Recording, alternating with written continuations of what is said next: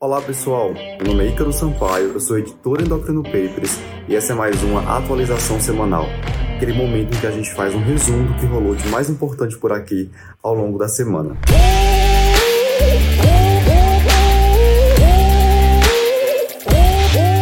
Nossa semana começou na segunda-feira com o Dr. Luciano Albuquerque, que publicou um texto comentando um trabalho que saiu recentemente na revista New England Journal of Medicine a respeito de resultados sobre jejum intermitente versus restrição calórica isolada. Foi um estudo com participantes chineses que foram submetidos a um regime de jejum intermitente associado à restrição calórica, no qual os pacientes poderiam se alimentar das 8 a 16 horas, ou seja, 8 horas de alimentação, versus um grupo que foi submetido apenas à dieta com restrição calórica.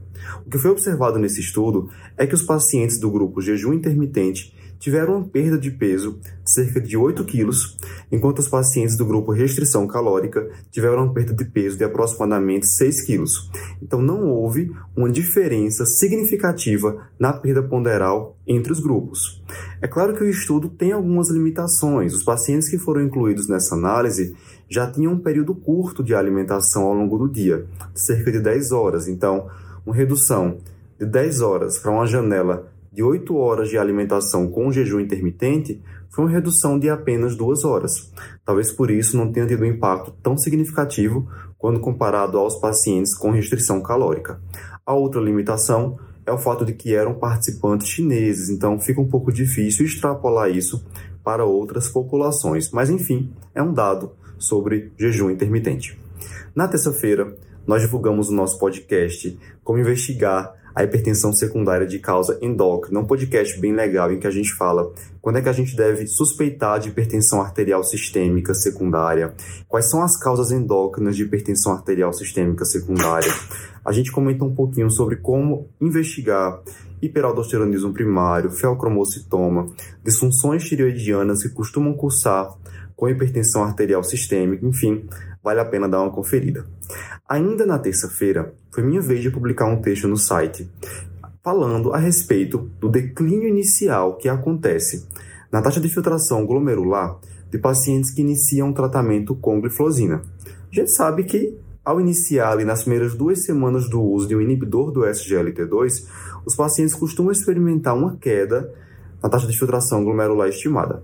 Em uma análise pós-hoc do trabalho DAPA-HF, foi publicado recentemente na revista Circulation, e aí avaliou se essa queda que os pacientes apresentaram nos primeiros 14 dias na taxa de filtração glomerular estimada estaria relacionada a uma redução na incidência do desfecho primário, que era basicamente hospitalização por insuficiência cardíaca descompensada e morte por causa cardiovascular.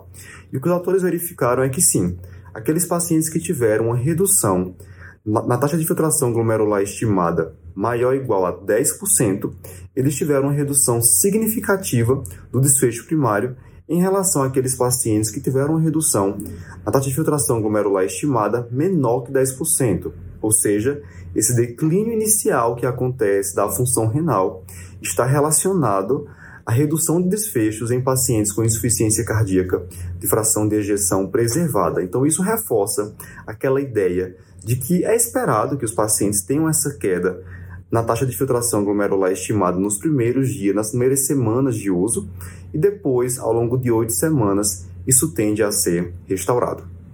Na quinta-feira, o Dr. Eric Trovão publicou um texto que é leitura obrigatória para quem atende pacientes para a investigação de síndrome dos ovários policísticos, porque lá ele comenta sobre a controvérsia do uso da ultrassonografia pélvica para avaliação do critério ultrassonográfico diagnóstico da SOP. Então, nos critérios de Rotterdam, nós temos lá oligomenorreia, né, indicando anovulação, hiperandrogenismo clínico ou laboratorial e presença na ultrassonografia de polimicrocistos ou ainda um volume ovariano maior que 10 ml.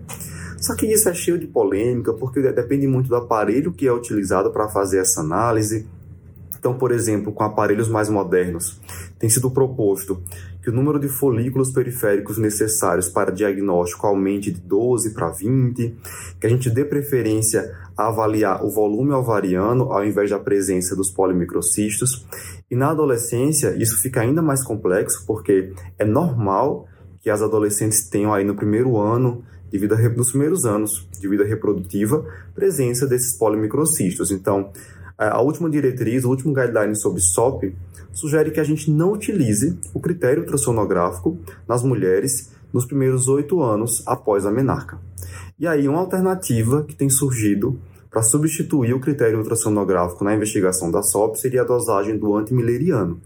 O hormônio antimileriano costuma estar elevado em pacientes com SOP, mas isso ainda não é algo bem estabelecido. Então, por enquanto, o que vale é para mulheres adultas a gente deve sim considerar o critério ultrassonográfico, mas nas adolescentes a gente só vai poder fazer essa avaliação oito anos após a menarca. Bem, isso é o que rolou de mais importante. Lembrando que nesta sexta-feira que passou, nós tivemos aí a nossa revisão das revisões que aconteceu em São Paulo. Foi uma revisão para a prova do TIM. E aí veio gente de todo lugar do Brasil. Foi um clima bem descontraído. A gente pôde revisar os principais pontos necessários é, para a realização da prova de título de endocrinologia e metabologia. Se você gostou especificamente de algum desses tópicos que eu discuti, vai lá no nosso site, procura ler o texto. Se gostou, se interessou pelo podcast, Vai lá também Spotify, Apple Podcast e confere o nosso conteúdo. Até a próxima!